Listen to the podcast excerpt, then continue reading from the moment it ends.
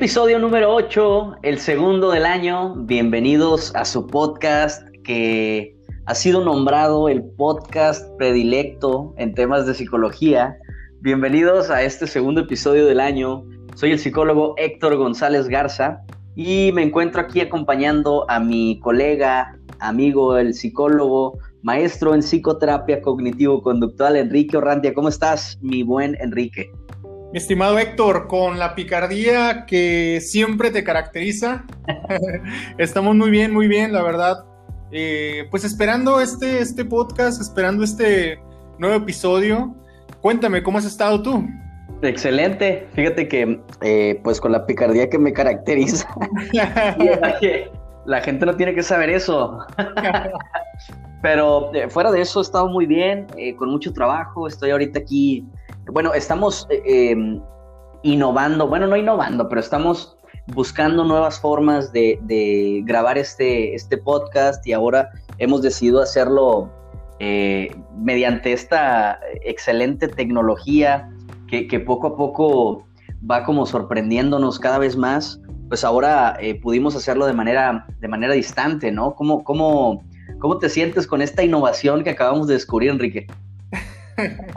Pues fíjate que no, no deja de sorprenderme cómo eh, la tecnología cada vez va avanzando y que pues a fin de cuentas estoy acostumbrado a hacer el podcast eh, prácticamente haciendo una conversación contigo frente a frente, pero, pero ahorita más o menos como que te imagino que estás aquí y trato de, visualizarte ahí en la, en la silla eh, pero, pero bien, estoy contento, estoy bien. Me, gusta esta idea, me gusta esta idea. Soy muy visual, así que puede ser que se me haga un poquito extraño, pero, pero no es nada que no hayamos hecho en una llamada telefónica.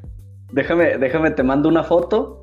Déjame, te mando una foto para que puedas visualizar cómo me encuentro en este preciso momento y que ya eh, eh, que ya tengas una perspectiva, una mejor perspectiva de esto. ¿Qué te parece? no, no, no, no, no, no me asustes, por favor, no me asustes. ya te envié la foto. Ahí la tienes, ahí puedes revisarla. En tu WhatsApp, te envié la foto para visualizarla. La voy a poner en mi, en mi cartera ahorita. la foto de tu familia, todo, y hay una foto mía, una foto de tu perrita, de la Delta, y después yo. ay, ay. Pues bueno, ya, foto recibida. Excelente. Oye, este, ¿qué tema, qué tema traemos para esta semana? ¿Qué tema pues tenemos para hablar hoy? Pues fíjate que durante la semana eh, empecé a hacer como esta revisión de los trabajos que he tenido en mi vida y dije, pues bueno, sería, sería este, muy bueno hablar acerca de, de, los diferentes trabajos que hemos tenido y cómo esto nos haya ayudado a fortalecer algunas habilidades o de plano a decidir que a lo mejor ese no es nuestro camino o que eso no nos gusta. Entonces creo que sería muy bueno explorar esta parte y, ¿por qué no?, también darnos a la, a la tarea de futurizar cuáles pudieran ser los trabajos del futuro, que, que, yo pienso que ahorita estamos hablando de las tecnologías y todo esto, pues desde luego creo que va por esa, por esa mira, ¿no? Claro, y, como, como mencionas, ¿no? Ahorita en, la, en el momento en el que estamos, pues eh, de alguna forma ha tocado que muchos de los trabajos vayan desapareciendo con el paso del tiempo e incluso algunos otros, como el, de nosotros, el de ser psicólogos, se ha tenido que ir adaptando a las diferentes circunstancias. No creo que hace varios años probablemente era menos común el saber de personas que tomaban consultas en línea, ¿no? Y ahora ya es algo sumamente frecuente. Antes eran pocas las personas que eh, tomaban clases en línea, por ejemplo, ¿no? Ahora ya es de lo más común, incluso ya lo extraño es que las personas tomen clases presenciales, ¿no? Hasta ese punto ha ido escalando eh, pues la tecnología y las situaciones en general. Sí, es algo de lo que el tema del SARS-CoV-2 nos ha ido orillando. De, de, de, plano te puedo decir una cosa, no sé en qué momento, no sé en qué momento normalizamos, por ejemplo, una videollamada, lo cual hace unos 10 años era algo súper raro, ¿no? E incluso en estas películas de los años 70 era algo como, como una verdadera fantasía y ahorita es toda, es toda una realidad. Claro, oye, ¿no has visto estos eh, memes donde aparecen estos los los eh, supersónicos, ¿no? ¿No has visto las caricaturas? Se dicen cómo es que muchas de las cosas que ellos mostraban como algo futurista, algo, un sueño casi casi, en la actualidad pues ya es, ya es algo común, ¿no? Ya es algo de, de, cada día. Sí, sí, sí, sí, de hecho, este, llega a sorprender, ¿no? Que algunos, algunos, este, pues elementos que un una persona que estaba viendo hacia el futuro, pues realmente dio en el blanco en algunos aspectos, ¿no? Lo único que sí es la diferencia es que tengo entendido que pues viven en el espacio, ¿no? Y, la verdad es de que ese estilo de vida lo estamos adaptando en la Tierra. Claro, claro, claro, con ciertas, con ciertas este, diferencias, ¿no? Oye, eh, dentro de este tema que, que vamos a hablar hoy respecto a los diferentes trabajos que hemos tenido y cómo estos trabajos de alguna forma nos han ido obligando a desarrollar herramientas, como a desarrollar habilidades para aplicar a lo que hacemos ahora en, nuestra, en nuestro trabajo, ¿no? En, la consulta psicológica y en todo esto, ¿no? Porque eh, la realidad es que muchas de las cosas que hacemos eh, de alguna forma nos obligan a desarrollar habilidades o herramientas con las que antes no contábamos. Y es bien curioso porque conforme uno va observando con el paso del tiempo los diferentes eh, eh, pues las diferentes situaciones en las, que, en las que se ha tenido que desarrollar o desenvolver. Eh, quizá en ese momento no tenía mucho sentido lo que estaba haciendo, o quizá en ese momento no comprendía lo mucho que me, que me iba a servir a futuro, pero ahora que ya han pasado unos años, puedo ir reconociendo, ¿no? Reconociendo, extrayendo de repente aquello de aquel trabajo insufrible que tuve, cómo es que pude desarrollar cierta habilidad que ahorita me está sirviendo y a lo mejor ni siquiera me he tomado el tiempo para revisar, para revisar o para reconocer, para identificar los, los diferentes logros o los diferentes aprendizajes que he obtenido eh, a partir de que inicio mi vida laboral. Sí, sí, desde luego. Eh, fíjate que a mí me llama mucho la atención y me gustaría comenzar a abrir el tema de uno de los, de los trabajos que tuve y fueron de, los, fueron, de, fueron de los primeros trabajos que tuve, tenía como 17, 18 años me tocó trabajar en una taquería de mariscos. En una taquería de mariscos.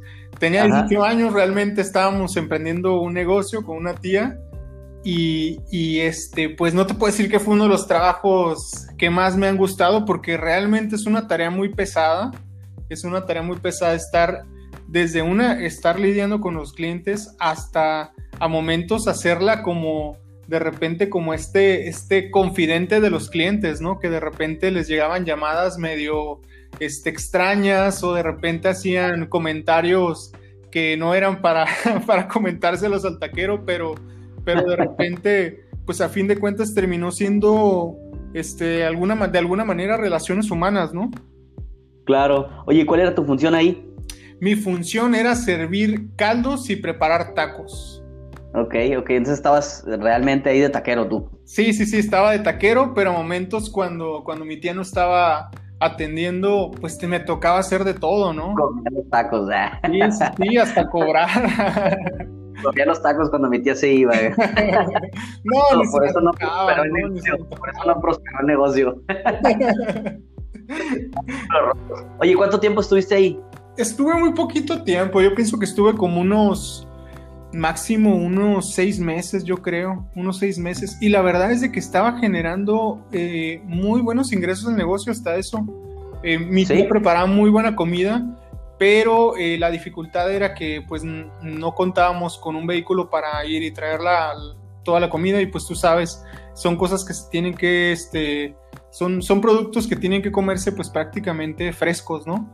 Y, y, y de primera mano y de repente era muy, muy complicado estar acudiendo, atendiendo, eh, limpiando, preparando. Entonces se vuelve una tarea muy difícil si el equipo no es, no es, muy grande y desde luego pues como seguramente muchas de las personas que nos están escuchando en ocasiones terminas haciendo el trabajo de dos o tres personas, ¿no? Claro. Yo, fíjate que en aquel entonces, cuando tenía cerca de 17 años, yo estaba trabajando eh, en una farmacia.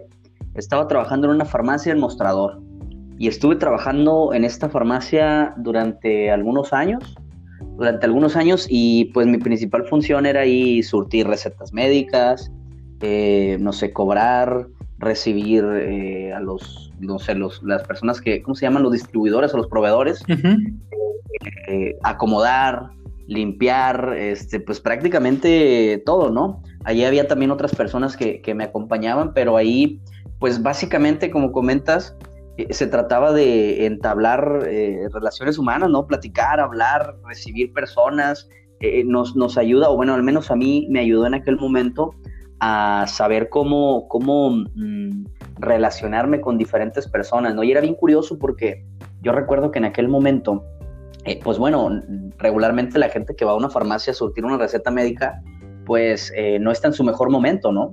¿Por qué? Porque está enfermo o tiene algún familiar enfermo o algo está ocurriendo, ¿no? Son muchos los casos donde, donde son enfermedades a lo mejor sencillas, pero también hay una que otra persona que está viviendo una situación de verdad complicada. Sí, claro. Y es, es eh, no sé, no están eh, totalmente, digamos, mm, dispuestos a platicar, a relacionarse, a convivir, nada, nada más llegan por lo que, por lo que van y de repente uno tiene que entender esa parte, ¿no? De cómo, eh, pues estoy viendo a esta persona no en su mejor momento, y había muchas personas que de repente sí eran un tanto groseras, ¿no? Claro. Y, en el momento yo recuerdo que sí me, me, costaba trabajo entender eso, pero con el paso del tiempo lo voy entendiendo como no era nada hacia mí, o sea, no era algo personal que tuvieran contra mí, más bien pues estaban, estaban preocupados, estaban tristes, estaban ansiosos, no sé qué tantas emociones habrán traído cargando, ¿no? Sí, claro, suena una tarea, suena una tarea difícil de repente. Y es algo que, por ejemplo, en estas épocas el sector salud, pues es un, pienso que ha de ser uno de los trabajos más estresantes, ¿no? Por estar en contacto, pues, con enfermos, con de todo tipo de enfermedades, pero también, este, lidiando con el tema de, de del COVID, ¿no? Claro, imagínate ahorita, ¿no? Imagínate ahorita cómo, cómo eh, qué tipo de situaciones pueden estar viviendo quienes estaban ahí, ¿no? E, en esta, en aquel momento, hace, hace ya unos cuantos años que estaba trabajando ahí, eh, unos pocos años que estaba trabajando ahí, eh, pues sí, sí duré un buen, un buen tiempo, un buen tiempo en este lugar. Incluso este trabajo me ayudó a después trabajar en un laboratorio médico, ¿Mm? en un laboratorio médico yendo a visitar a diferentes, a diferentes farmacias eh, diferentes autoservicios, me tocó estar en, autoservicios así grandes, este, como, no sé, como Comercial Mexicana o este tipo de, autoservicios, también en el área de farmacia, ¿no? Por este mismo, por estos mismos laboratorios médicos que te, te obligaban casi casi a ir a promover sus productos, ¿no? Y es muy curioso porque, pues en la cuestión médica no es como que vayas a convencer a alguien de que se lleve una medicina, ¿no? Pero lo que sí tenías que hacer es convencer a una persona de que en lugar de que se llevara el medicamento que, quería llevarse, que pudiera checar otra alternativa o algo, ¿no? Y, este, y, ahora sí que estas eran las, las funciones principales. Yo recuerdo que en algún momento me tocó asistir a, me dieron la oportunidad de trabajar en otro lugar, ¿no? En otra empresa médica, en otro laboratorio médico. Me pedían como, eh, no sé, me hicieron una entrevista y me pedían que me memorizara como eh, cuatro hojas de información acerca de algunos medicamentos o algunos productos, ¿no? Era parte de la entrevista. Me dieron como un día o dos días, no me acuerdo, pero eh, yo tomé las hojas, me puse a estudiarlas, me puse ahí como a, prepararme y todo eso. Y en la siguiente entrevista, pues yo me topé con la novedad de que no me había memorizado casi nada, ¿no? Este, porque no le había dedicado el tiempo tampoco. Este, entonces lo que hice fue memorizarme nada más como los productos, este, eh, y las, eh, la, fórmula médica, el producto, o sea, como los datos básicos, ¿no? Ellos me pedían como, como que me memorizara así como un tipo de discurso que iba a ir eh, de farmacia en farmacia como promoviendo, Entonces, yo dije, bueno, con que me sepa las cantidades, con que me sepa los números, con eso es más que suficiente, ¿no? O sea, son los datos que no puedo cambiar yo. Ya lo demás, el discurso o todo lo que tengo que decir, pues lo puedo crear yo por mi cuenta, ¿no? En el momento. sí, pues. claro. Entonces, entonces ya cuando fui yo a esta entrevista, me acuerdo que pues esa era mi, intención, ¿no? Y no, no, resulta que las personas no estaban dispuestas a que uno innovara o que uno, eh, eh, Improvisara. Eh, no sé, ajá, utilizar algún otro, alguna otra estrategia para, para persuadir a los, a los farmacéuticos. Y nada más llegué y me dijeron, ¿no te la memorizaste? Y les dije, no bueno, muchas gracias por haber venido. y me mandaron a borrar. Fíjate que, te comprendo en ese aspecto. Eh, al paso del tiempo, curiosamente, tuve un trabajo eh, con una empresa de marcapasos. Tuve una, una capacitación en la Ciudad de México. Eh, lógicamente, eh, en ese punto, fíjate, ya había terminado la carrera, por cierto. Ah, estaba más grande, sí me acuerdo. Ya, ya estaba más grande, ya, ya había pasado un poquito el tiempo. Y este, me capacitaron sobre ese tema dos semanas, si mal no recuerdo, dos semanas. No salimos de un hotel por dos semanas, imagínate lo pesado. Y era estar capacitándonos, capacitándonos, capacitándonos. Al paso del tiempo, pues cada una de las personas que estábamos ahí fuimos a, en nuestra ciudad, fuimos a, a diferentes clínicas. Teníamos que investigar las clínicas y teníamos que ir también así con, con este, cardiólogos, hacer citas constantemente, pero se volvía una tarea de repente titánica porque pues son personas que tienen el tiempo contado, no lo quieren aprovechar con, con personas que les van a ofrecer un producto y pues este pues no era como que en parte su prioridad, entonces era, era muy complicado hacer una venta. Y más porque esa marca que yo estaba promocionando era una marca alemana y no tenía sede en, Tijuana, tenía sede en la Ciudad de México, tengo entendido. Cuando en Tijuana sí, había, eh, digamos, empresas de marcapasos que creaban los marcapasos aquí en Tijuana. Entonces era, era muy complicado competir con ese, con ese sector. Y más porque aunque fueran los mejores del mercado, eh, pues las empresas, la gente que quiere un marcapasos o que lo necesita, mejor dicho, pues prefiere algo más económico porque todo el procedimiento en sí es, es muy costoso realmente. Claro, oye, y el no contar con una sede aquí en la ciudad, me imagino que generaba incluso cierta desconfianza, ¿no? Sí, claro. Sí, sí, claro, en todos sentidos. Aparte que eh, al principio era como un proyecto mm, piloto y de repente pues mm, quieras o no, son esferas de, negocios donde sí implica mantener y manejar una imagen. Y cuando el producto es el mejor pues yo pienso que la empresa que invierte en, las personas que van a vender pues quieren que den la, imagen perfecta del producto, lo cual era muy difícil porque pues bueno, ni tenía la capacitación, en dos semanas no te capacitas en ese tema, porque eran un montón de productos. Y, y además pues Mm, no tenía experiencia en ventas en ese sentido, entonces, pues fue una experiencia más de trabajo que te puedo decir que me ayudó también para aprender a, hablar adecuadamente ante una, persona que está preparada para un tema, ¿no? En este caso, este, cirujanos cardiólogos, ¿no? En este caso. Claro, claro, claro. Entonces, te ayuda en alguna forma eh, para aprender a entablar eh, eh, relaciones con personas que están más capacitadas que tú en un tema, sí, claro. Porque evidentemente ellos tenían muchísima más capacitación que la que pudiste haber obtenido en dos semanas, ¿no? Dos semanas para empezar no es un, no es un tiempo razonable y, sucede mucho en este tipo de, de empresas donde hay como capacitaciones de cortos periodos de tiempo, donde es muchísima, muchísima, muchísima, muchísima información. Y esto eh, realmente, pues no, no, por querer abarcar tanto en tan poco tiempo, al final, en muchos de los casos, no se obtiene la información necesaria, ¿no? Porque si son 10 eh, horas al día en capacitación, la verdad es que el tiempo ahora sí en el que estamos ahí concentrados y concentrados, pues es mínimo, ¿no? Es mínimo, ¿por qué? Porque te saturas de información, porque te cansas, porque te enfadas y, pues creo que esto, lejos de ser benéfico, eh, se vuelve todo lo contrario. Sí, sí, sí.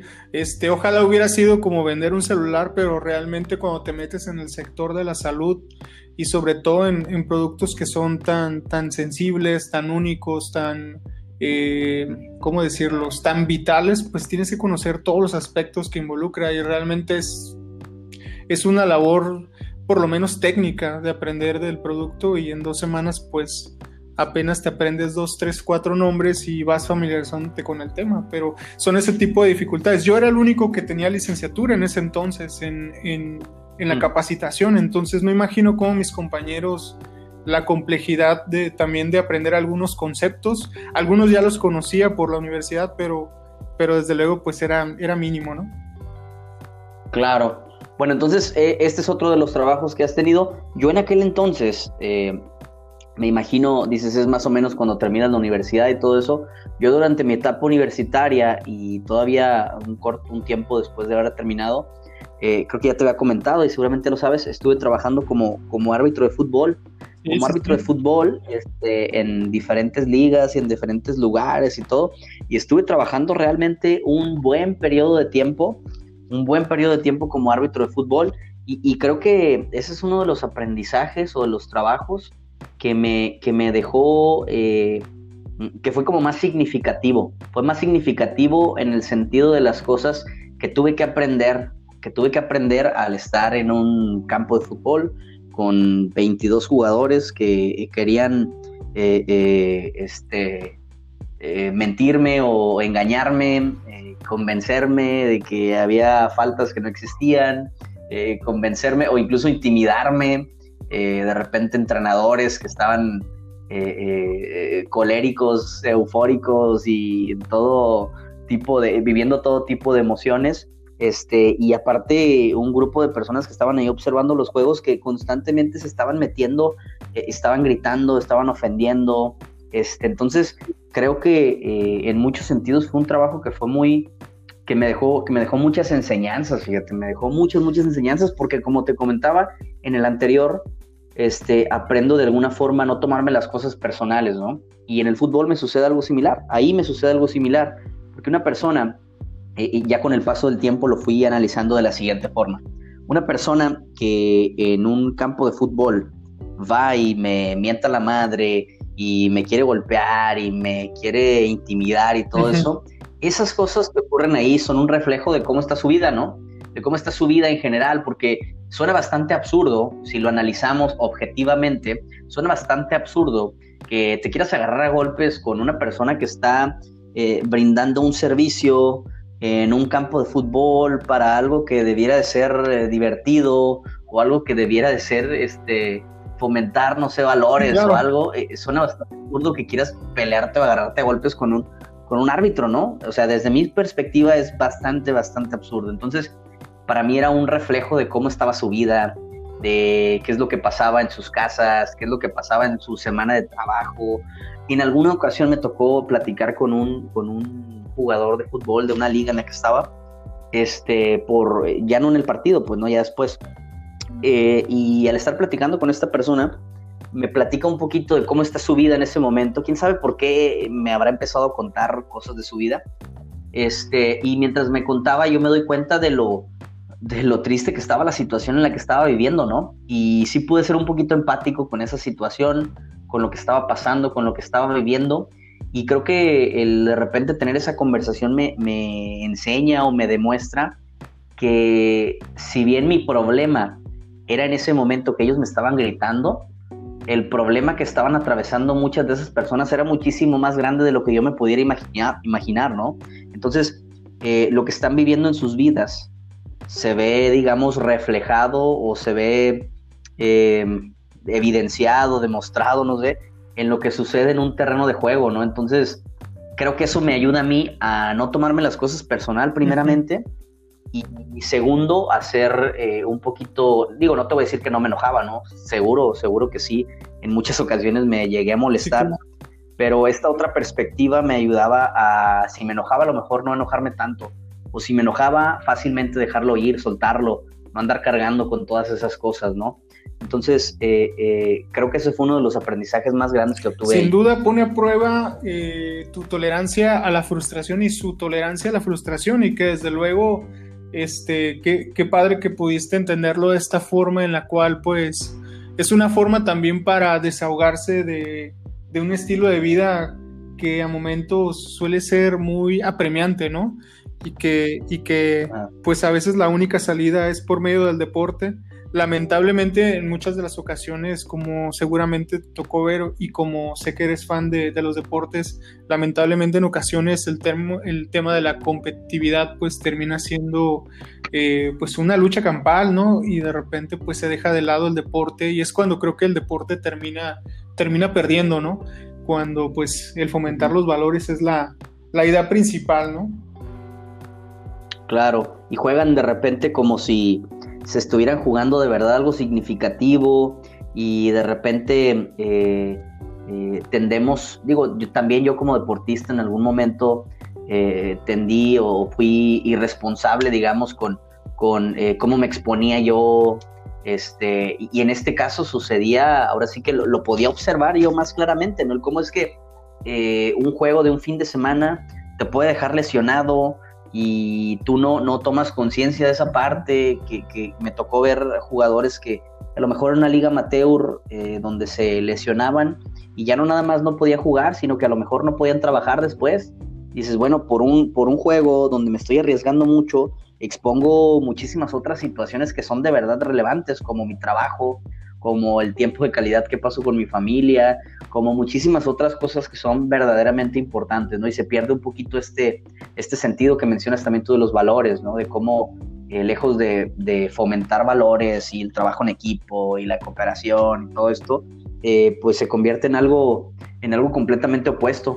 Sí, sí, claro, claro, claro. Y que, y que qué padre también que, que en parte pudiste retomar estas experiencias para, para hoy en día en tu trabajo con deportistas, en tu trabajo con, con este, personas que quieren llegar, que quieren aspirar a, ganar eh, un puesto importante en el deporte, pues que le puedas compartir un poquito de lo que tú aprendiste y que en parte pues también lo puedas eh, de alguna manera eh, fusionar con, con, con la práctica terapéutica, con tu experiencia psicoterapéutica.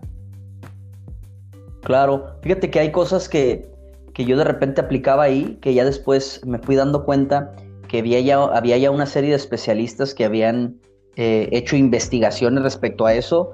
Y, y, digo, algo que me gusta mucho de la psicología es que muchas de las cosas que a veces aplicamos como estrategias, a veces nosotros las aplicamos de manera empírica, ¿no? sin tener el conocimiento de cómo eso puede ser útil, pero ya yo de alguna forma, me, sucede en terapia que me dicen mis pacientes, ¿no? Es que me pasó esto y yo mismo empecé a dialogar conmigo y empecé a percibir esto y no sé qué y no sé qué.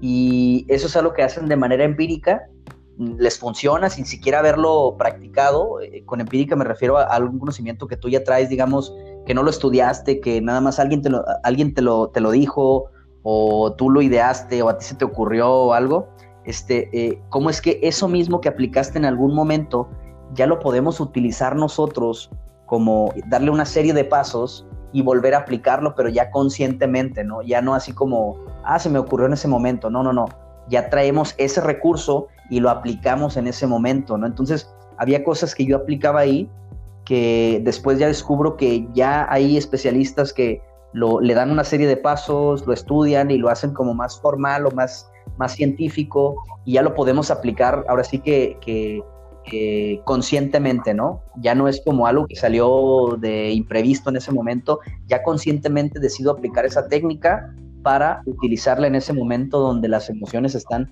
o las revoluciones están a mil por hora. Sí, claro, y fíjate que hay algo que, que me gustaría también acentuar y es que encima de las experiencias laborales, las experiencias del día a día, por ejemplo, como lidiar con una persona, con un mecánico, estar lidiando con el tráfico, estar lidiando con situaciones del día a día, pues no sé si te pasa a ti, a mí me pasa mucho que para eh, ir formando una idea de un escenario cuando una persona me está eh, dando su narrativa, su historia, lo que está ocurriendo, me ayuda más o menos para imaginar eh, qué contexto pudiera haberse eh, haberse involucrado a la persona y estos recursos de, desde experiencias y recuerdos ayudan para ir haciendo un escenario ¿no? personal de lo ocurrido como manera de, imagen ¿no? mental. Sí, exactamente, estas experiencias vividas, estas situaciones, ¿no? El tener que lidiar con diferentes experiencias nos ayuda completamente. Entonces, creo que así como podemos identificar en algunos trabajos, también podemos reconocer eh, de qué otras habilidades nos hemos tenido que valer, qué otras habilidades he tenido que desarrollar por aquel problema que tuve en, algún momento y reconocer esto, ¿no? Reconocer estos, estas, estos aprendizajes que me dejan estas experiencias que he obtenido. Yo, yo, esto que te comento del arbitraje, realmente ahorita me, me funciona para trabajar con deportistas, este, de repente aplico o hago, eh, platico de experiencias que hayan ocurrido ahí, y, es muy útil porque si, si, hay una persona que de repente es aficionada al fútbol, eh, seguramente entenderá, seguramente entenderá la analogía que voy a utilizar y cómo podemos eso aplicarlo a la vida diaria, ¿no? Alguna experiencia aplicarla a la vida diaria. Así es, así es, Héctor. Y fíjate que a mí me tocó mucho tiempo trabajar en, la mensajería, en la facturación de, alguna empresa este, a distancia en la Ciudad de México. Me tocó mucho trabajar en esos aspectos. Aquí en Tijuana, eh, para las personas que nos escuchan que no son de la ciudad, pues es un, es un territorio donde hay muchas empresas, muchas fábricas de diferentes partes del mundo.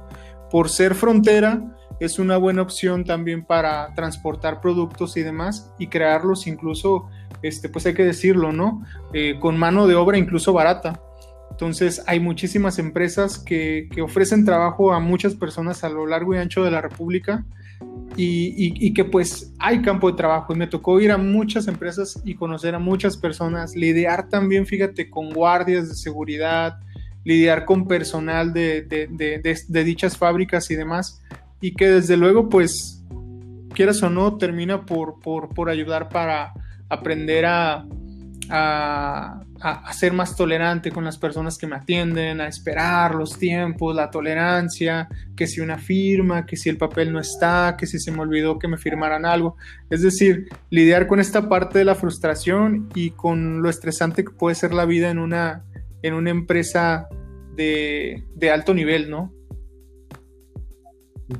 Oye, y esta parte de, ser proactivo, de ser proactivo en el sentido de de repente me enfrento a un problema, a una situación inesperada, porque estoy aquí en tal empresa o porque estoy aquí en tal lugar, y, y de repente el tener que solucionar un problema ante una situación que estoy viviendo porque necesito tal firma o porque necesito ver a tal persona o porque necesito tal cosa, también eso, también eso creo que es un aprendizaje muy valioso, el cómo eh, yo eh, ante un problema, ahora sí que como dicen por ahí, no se me cierra el mundo, ¿no? Así es, así es. Sí, porque se tiene el tiempo contado y en ocasiones pues quieres evitar los tráficos de la ciudad y, procurar hacer el tiempo, el trabajo en el tiempo más rápido sin correr ningún riesgo ni poner en riesgo a nadie, ¿no?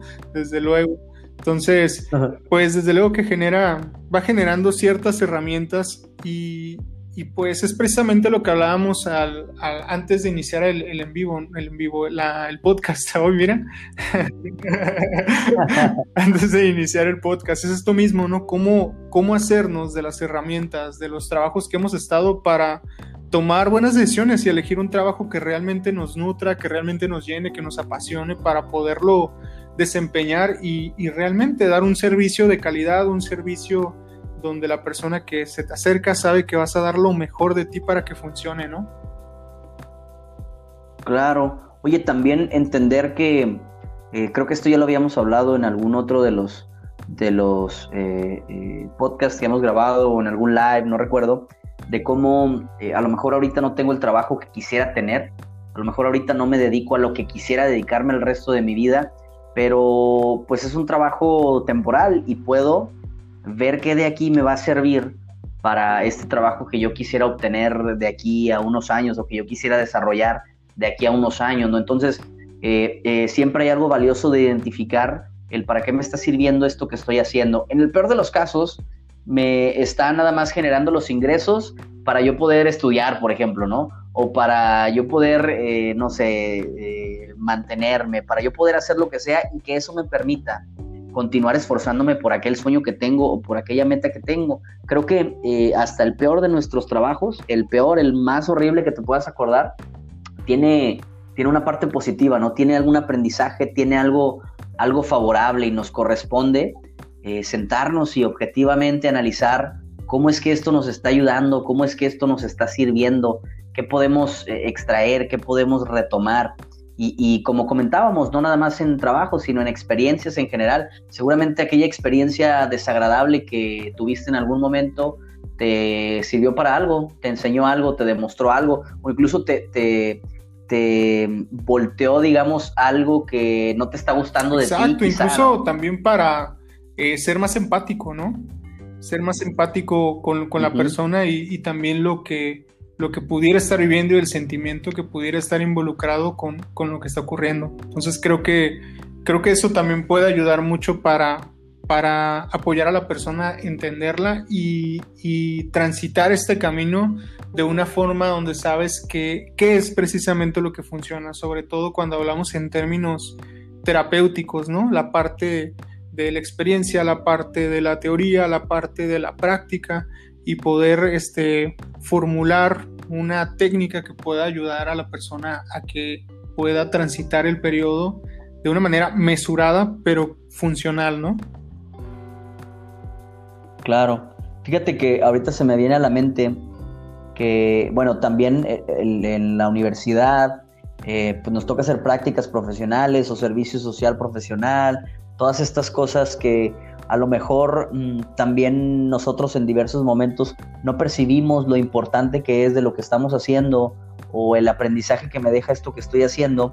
Y se me viene a la mente ahorita, eh, se me viene a la mente ahorita cómo es que durante algún periodo en la universidad, creo que el servicio social o las prácticas, no recuerdo exactamente, donde me toca eh, dar terapia psicológica en, en, la, en una clínica de IMSS. En una clínica de IMSS rodeado de doctores, de médicos, realmente psicólogos prácticamente no había, yo era casi el único. Entonces, eh, pues es un ambiente nuevo, un ambiente diferente, otros protocolos, eh, otro estilo, no sé, muy, muy formal todo. Y, yo recuerdo que para mí sí era muy complicado de repente estar ahí rodeado de tantos médicos y con y, recuerdo que eran como muy metódico todo lo que tenía que hacer para el tratamiento psicológico que tenía con los pacientes de ahí, ¿no? Me tenía que, tenía que elaborar muchos informes, eh, eh, muchos registros, muchas cosas, ¿no? Muchos protocolos que se manejan en, el, en esta institución. Entonces para mí era muy enfadoso, la verdad era muy, muy cansado como llevar tanto, tantos papeles y tantas cosas y tantos eh, eh, filtros y tantos registros y tantas cosas, pero recuerdo que mm, eh, si bien en mi práctica profesional actual a lo mejor no tengo tantas tantos formatos, tantas cosas, tantos registros y tanto, creo que el haber vivido esa experiencia me ayuda como a hacer todo más formal, a estructurar un poquito más todo lo que, lo que aplico, digamos, en terapia, a llevar a lo mejor otro tipo de registros. No sé, hay muchas cosas que yo identifico que aprendí ahí, que aplico ahorita en mi, en mi labor profesional. Y aun cuando en aquel momento, pues era bien cansado de repente tener que, que eh, estar eh, recibiendo como retroalimentación de repente de un médico que a lo mejor no estaba tan, tan capacitado en la parte psicológica, porque su trabajo es ser médico. Eh, creo que hubo muchas cosas rescatables que, como te digo, ahorita me sirven y ahorita se me viene a la mente que hace apenas unas semanas eh, fui a una, a una escuela de enfermería del, del IMSS precisamente y, de alguna forma u otra como que sí recordé toda esta parte, ¿no? Y, me ayudó como para, para hacerme consciente de cómo muchas de las cosas que empecé a aplicar ahí o que descubrí ahí o me exigían ahí, eh, las aplico en este momento, las aplico ahorita con mis pacientes en terapia, en mis, en mis anotaciones, en mis cosas, y, pues esa es la parte positiva que te comento, ¿no? En aquel momento era complicado y, hasta cierto punto tedioso. Ahorita es algo que ya hago como parte de mi, de mi práctica profesional. Sí, desde luego que quedan, quedan aquellos buenos recursos. Desde luego eso hace generar un muy buen hábito. Yo conozco incluso algunos colegas que no hacen registros durante su proceso, ¿no? Lo cual me parece, me parece muy difícil, sobre todo cuando el paciente falta después de unos meses y quiere retomar la información, pues bueno, ¿cómo le haces a pura memoria? Entonces, desde luego que es una, un, generar un muy buen hábito, como también conozco algunos colegas que todas sus sesiones las, las están grabando, ya sea por video o por audio, para poder retomarla cuando se necesite. Entonces, digo, eh, eso, eso que comentas es muy bueno porque te ayuda a ir formalizando tu trabajo, el ir archivando, el ir llevando un, un expediente, desde luego que es algo sumamente profesional y, necesario sobre todo, ¿no? Claro, no nada más es una buena herramienta, sino que es algo que se convierte en algo necesario. Eh, yo necesito hacer esto porque no puedo, no puedo confiar toda mi memoria. Si bien considero yo que tengo muy, muy buena memoria, la verdad es que con tantos pacientes, con tantas actividades, siempre va a haber un límite para eso, ¿no? Siempre va a haber un límite para la capacidad que tiene mi memoria eh, eh, más por todas las actividades que, que, estoy así es, así es, Héctor. Pues bueno, nos pasamos a una de las etapas finales del podcast. ¿Cuál consideras, Héctor, tú que pudieran ser los negocios o los trabajos del futuro, haciendo una labor futurista? Ah, trabajos del futuro.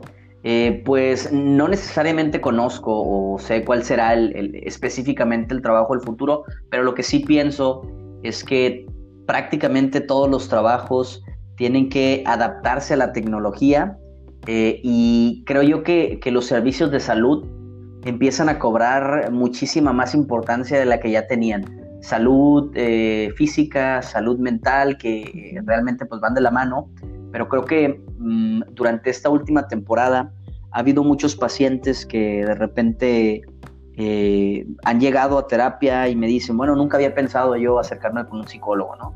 Eh, pero pues toda esta situación que ha ocurrido me, no me ha dado, digamos, eh, otra, otra alternativa más que acercarme y buscar apoyo psicológico. Entonces, creo yo que todos los servicios de salud, todos los servicios médicos, todo esto, va a empezar o va a continuar cobrando muchísima, muchísima, muchísima importancia, adaptando también a las, las innovaciones tecnológicas que poco a poco ya no son un recurso, sino que se van convirtiendo en una necesidad. aquí revisando una, una de las páginas más populares, se pudiera decir, referente a estos temas que van en avanzada, la página muy interesante nos dice que en el 2050 muy probablemente pudiera haber, o sea, los trabajos que van a hacer en, ese, en, un, futuro próximo, piloto espacial comercial, psicólogo de inteligencias artificiales, análisis de negocios, resucitador de especies extintas.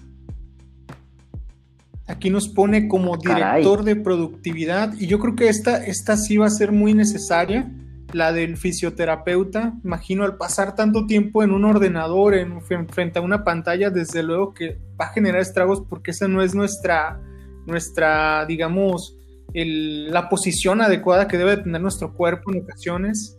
Fíjate, uno que me llama la atención es creador de órganos, análisis de datos cuánticos en referencia a esta popular computación cuántica que seguramente en un momento lo vamos a tocar ya con, más detalle porque está muy, muy interesante.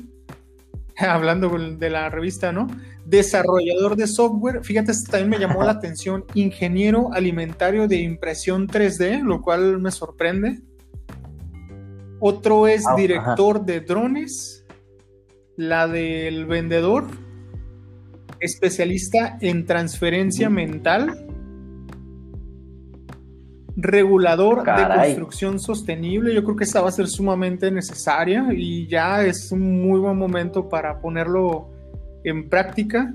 Consejero de rehabilitación digital entre, entre estos, ¿no? Y creo que creo que están, están muy, muy interesantes darles una, una buena ojeada a cada uno de estos modelos de, trabajo del futuro, que yo creo que no está muy lejos, que de momento sería bueno que los que nos están escuchando, sería muy buena alternativa también para, para irse preparando, ¿no? ¿Qué queda para el 2050? ¿Cuánto queda? Estamos ya en el 2021. Estamos muy próximos, realmente. Claro. Oye, yo creo que aquí el mensaje es que eh, pues vayamos también preparándonos en diversos temas, que vayamos aprendiendo a hacer más cosas, que vayamos actualizándonos en, nuestra, eh, en nuestro trabajo, que vayamos adaptando las tecnologías y que, y que eh, poco a poco vayamos buscando también otras alternativas, ¿no? Nada nos asegura que el trabajo que tenemos va a ser indispensable de aquí a unos años o de aquí a unos meses, ¿no?